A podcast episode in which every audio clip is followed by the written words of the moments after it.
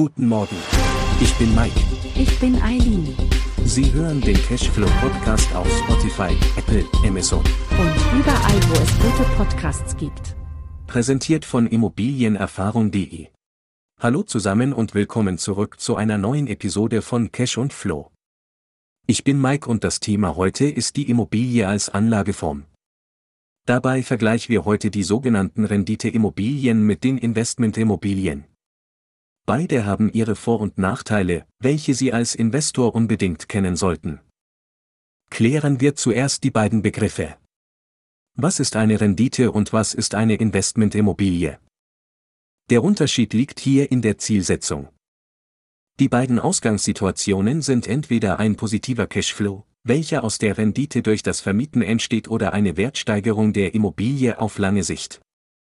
Renditeimmobilien erwirtschaften so viel Einnahmen, dass die Kosten der Immobilie bezahlt sind und ihnen ein Überschuss bleibt. Solche Immobilien finden Sie vor allem in B- und C-Lagen. Renditeimmobilien haben dafür geringere Wertsteigerungen als Investmentimmobilien in A-Lage. Investmentimmobilien haben das Ziel, nach langer Zeit mit viel Profit verkauft zu werden. Renditeimmobilien erwirtschaften eine hohe Mietrendite. Nach Abzug aller Kosten wie zum Beispiel Tilgung, Zinsen und Bewirtschaftung bleibt ein Überschuss. Die Erträge durch laufende Einnahmen stehen daher für Sie im Vordergrund. Ziel beim Kauf einer Renditeimmobilie ist primär einen unmittelbaren Gewinn durch die Vermietung zu erwirtschaften. Dafür werden Immobilien mit entsprechender Mietrendite gesucht. Im Idealfall mit einer Rendite von über 6%. Solche Immobilien können hauptsächlich in C- oder B-Lagen gefunden werden. Investmentimmobilien kaufen Sie hingegen mit dem Ziel der Wertsteigerung.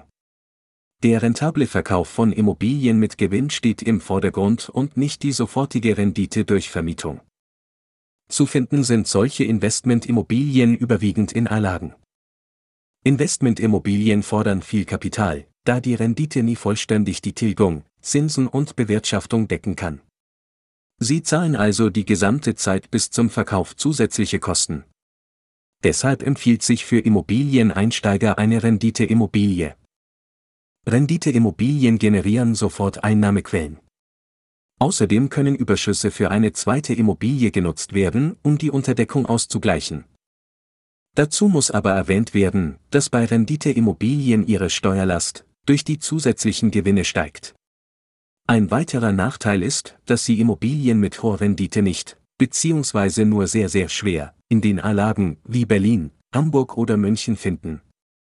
Deshalb gehen viele Kapitalanleger in B- und C-Lagen, wie Bonn, Mainz oder Nürnberg. Die Immobiliensuche ist unkomplizierter, das Angebot etwas größer und die Immobilien sind zu einem moderateren Kaufpreis zu finden. Damit sind wir auch schon durch mit der heutigen Folge. Wir halten fest, Renditeimmobilien können durch die Mieteinnahmen ihre eigenen Kosten tragen. Im Idealfall entsteht sogar ein Überschuss, der ihnen zusätzliche Einnahmen bringt. Solche Immobilien sind häufig in B- und C-Lagen zu finden. Investmentimmobilien hingegen bringen nicht genug Rendite, um die Kosten zu decken. Darauf liegt aber auch nicht der Fokus. Viel wichtiger ist die Wertsteigerung der Immobilie, welche aus der steigenden Beliebtheit und dem konstanten Zuwachs von A-Lagen entsteht.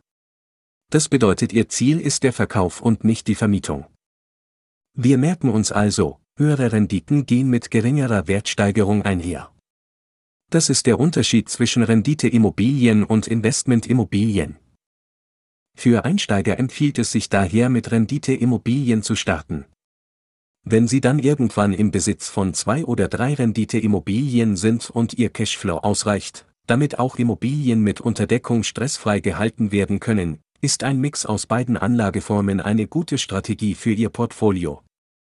In der nächsten Folge geht es dann um die Selbstauskunft bei der Bank. Wichtig für alle, die eine Immobilie finanzieren oder einen Kredit beantragen wollen. Verpassen Sie das nicht. Bis bald.